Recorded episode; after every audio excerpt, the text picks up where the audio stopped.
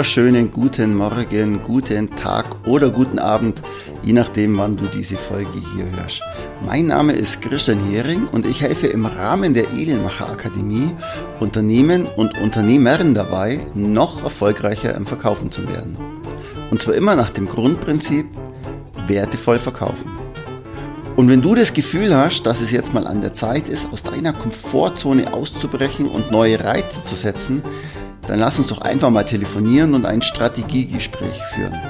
Und dann finden wir raus, was der erste Schritt ist, ob es zwischen uns passt und wie genau ich dir helfen kann. Den Link dazu findest du in den Show Notes oder unter www.edelmacher-akademie.de. So, und jetzt geht's los mit der Folge.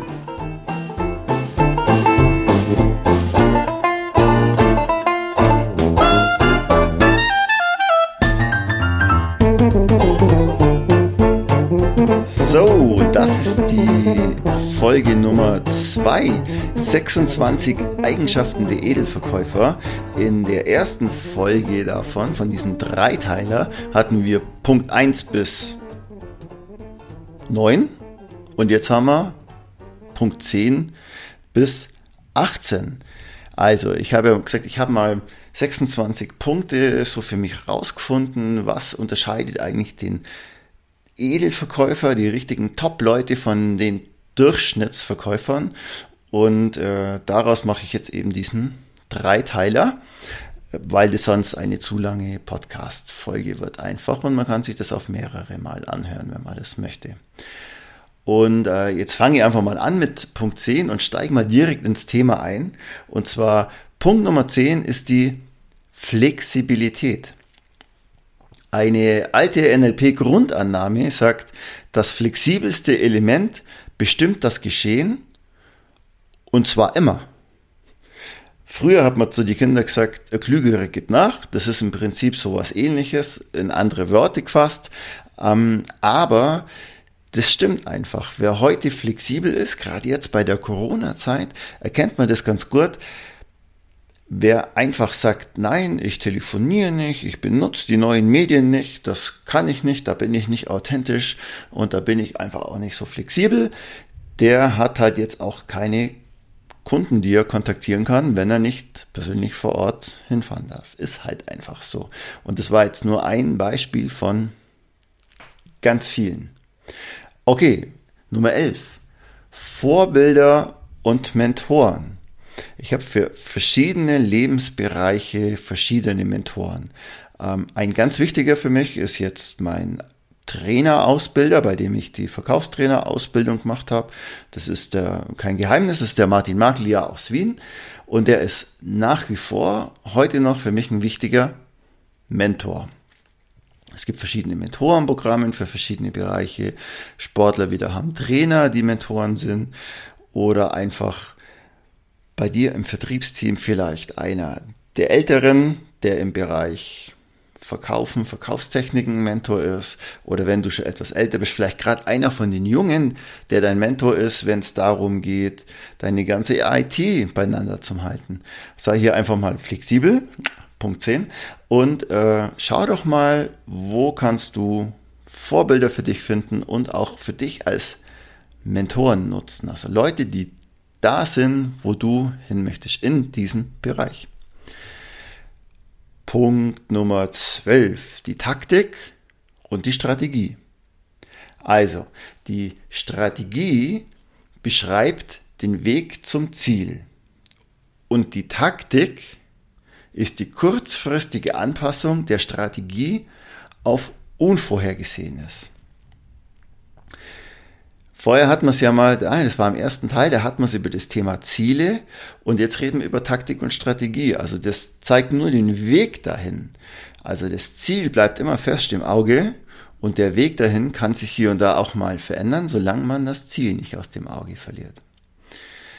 Die Strategie macht man im Prinzip vor dem Rennen und die Taktik macht man während dem Rennen. Da habe ich ein tolles Beispiel aus dem Segelsport. Ich war früher viel im Segelsport unterwegs und zwar bevor man das Rennen gestartet ist, hat man sich so überlegt, ja, wie geht denn hier der Wind? Fahren wir eher rechts rüber oder fahren wir eher links rüber? Ist er rechts ein bisschen stärker oder links? oder dreht er vielleicht ein bisschen und dann hat man sich so eine Strategie zurechtgelegt, wie man fährt. Und dann ist man tatsächlich losgefahren, wie man eben denkt, dass man als Erster an der Ober, an der ersten Boje dann auch ist. Also es ist nicht unbedingt immer der kürzeste Weg der schnellste, sondern der schnellste Weg ist der schnellste. Und dann kann was Unvorhergesehenes dazwischen, ein anderes Boot zum Beispiel.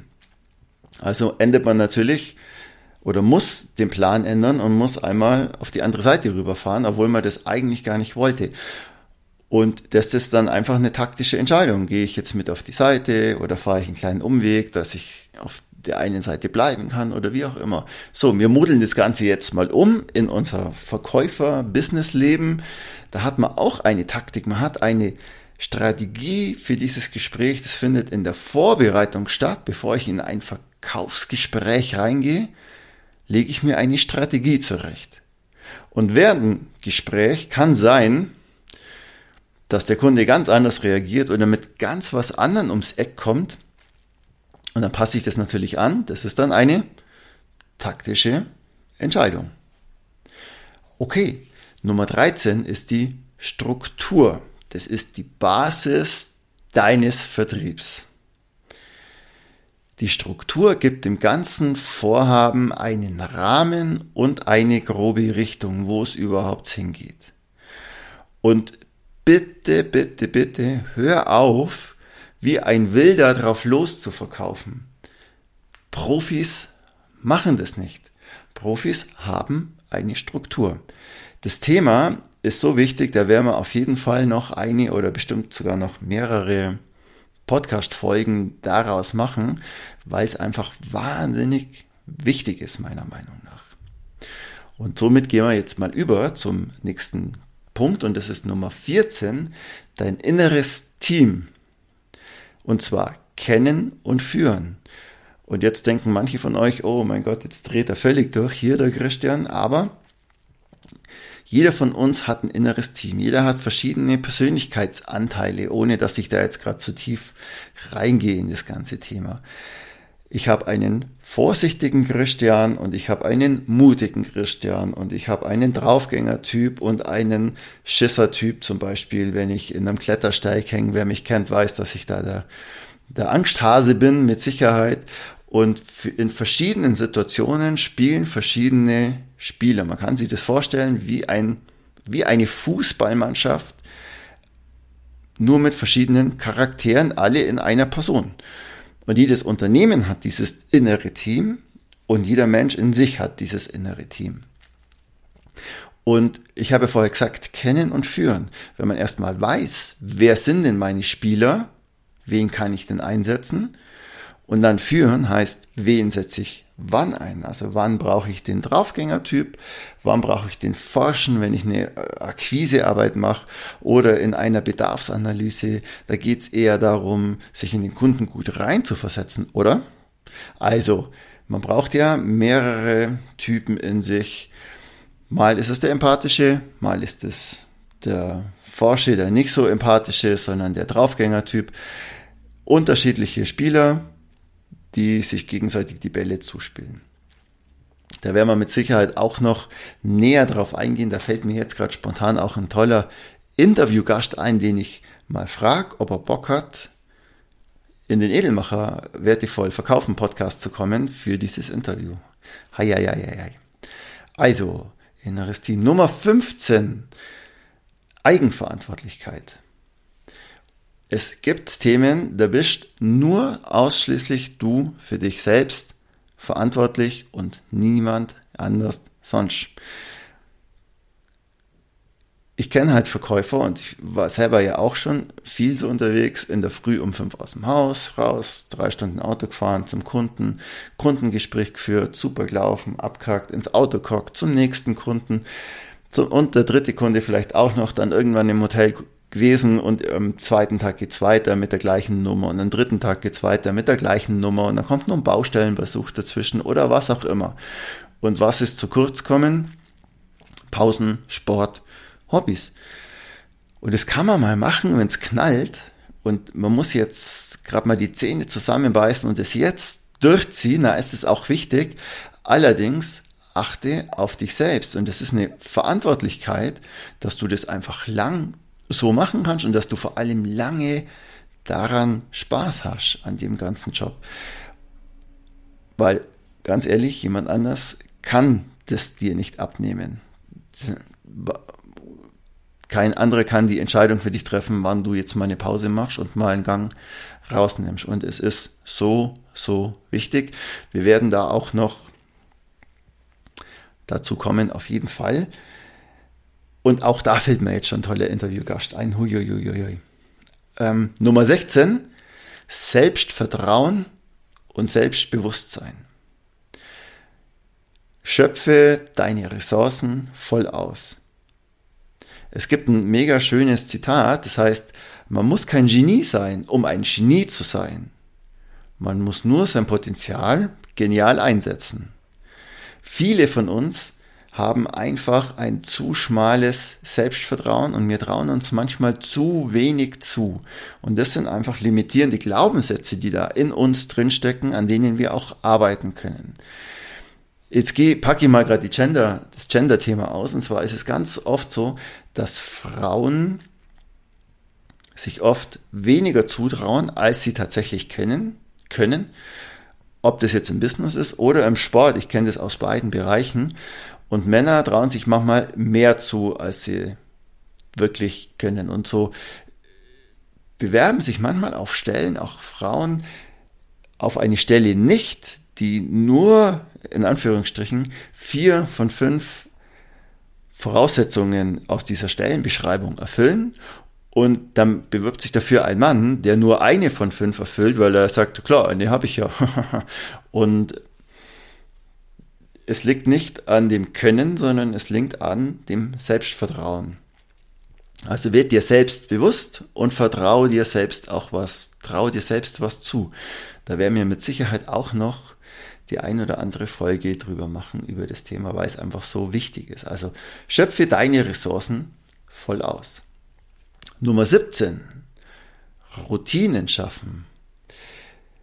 Das klingt so banal, es ist allerdings so wichtig, habe eine Morgenroutine, eine Abendroutine, eine Routine vor einem wichtigen Verkaufsgespräch oder ist es eine Routine nach einem wichtigen Verkaufsgespräch? Ich hatte mal, nein, ich habe es nach wie vor, wenn ich ein wichtiges Gespräch habe, wo ich voll konzentriert und voll bei der Sache bin, gehe ich nach, äh, aus dem Gespräch manchmal raus und dann fällt so, fällt so ein bisschen ab und man ich war jetzt vorher auch nicht unbedingt angespannt, aber ähm, voll konzentriert. Und dann bin ich manchmal gar nicht heimgefahren oder ganz oft, sondern setze mich erstmal in den Café, trinke einen Espresso und komme runter und dann setze ich mich ins Auto. Also ich fahre irgendwo um die Ecke, suche ein nettes Café und mache das. Oder ein bestimmtes Lied zum Runterkommen, wo ich mal in einem Unternehmen gearbeitet habe, wo ich ganz viele Kundentermine so an einem Tag hatte. Da hatte ich dann immer zwischen den kurzen Kundenterminen eine klassische Musik im Auto laufen. Und das war für mich wie eine Art Routine. Heute ist eine Routine morgens, dass ich kurz Sport mache, bevor ich zum Arbeiten anfange. Oder eine Routine ist es, morgens oder abends zu meditieren. Viele Routinen, die wir haben, passieren ganz unbewusst und manche Routinen können wir uns bewusst ins, unser, ins Leben ziehen. Durchleuchte doch mal die Routinen, die du so hast, die bis jetzt vielleicht unbewusst waren, ob die für dich wirklich gut sind oder ob die nicht gut sind und überleg mal, welche nicht guten du einfach weglassen kannst oder vielleicht durch bewusste neue Routinen ergänzen oder ersetzen kannst. Bin ich mal gespannt dazu. Wenn du dazu Ideen hast oder mir was mitteilen möchtest, hey, dann schreib mir doch das einfach, da bin ich auf jeden Fall neugierig. Und wir kommen jetzt einfach mal zum Punkt 18, das ist das Thema Moral. Moral liegt mir natürlich selber sehr am Herzen, weil wer mich kennt, weiß ja, oder wer diesen Podcast kennt, weiß ja, wie er heißt. Der heißt Wertevoll verkaufen. Und wertevoll beschäftigt sich ja nicht nur damit, was wertvoll ist zu verkaufen, sondern auch deinem Wertemodell treu zu bleiben, dem Wertemodell deines Unternehmens treu zu bleiben und die Werte deiner Kunden zu kennen und auch hier eine Werteschnittmenge zu haben. Also kenn deine Werte und leb danach und verkauf moralisch immer sauber. Qualität ist, wenn der Kunde zurückkommt und nicht die Ware. Also wer moralisch gut verkauft, der hat eine äh, gute Quote an, ähm, ach, wie sagt man, jetzt fällt mir das Wort nicht ein, der hat keine Kaufreue. Also wer moralisch sauber verkauft, dem seinen Kunden haben keine Kaufreue. Ja, das war Punkt 10 bis 18. Ich fasse mal ganz kurz zusammen und zwar Nummer 10 ist die Flexibilität. Punkt 11 Vorbilder und Mentoren. 12 Taktik und Strategie. Nummer 13 deine Struktur, also die Basis des Vertriebs. 14 dein inneres Team kennen und führen.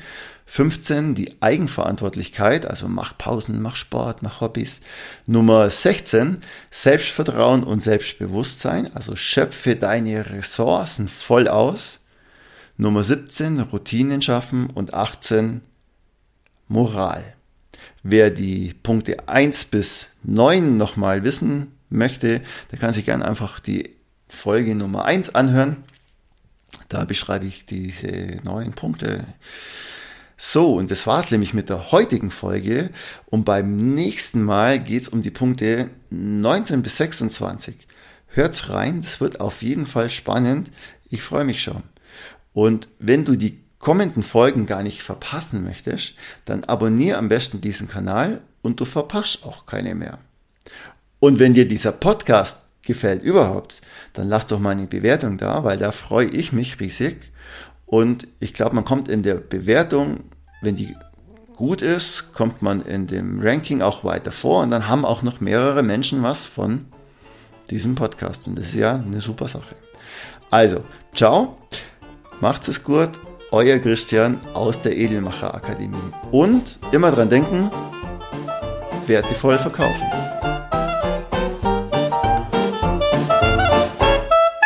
Mm-hmm.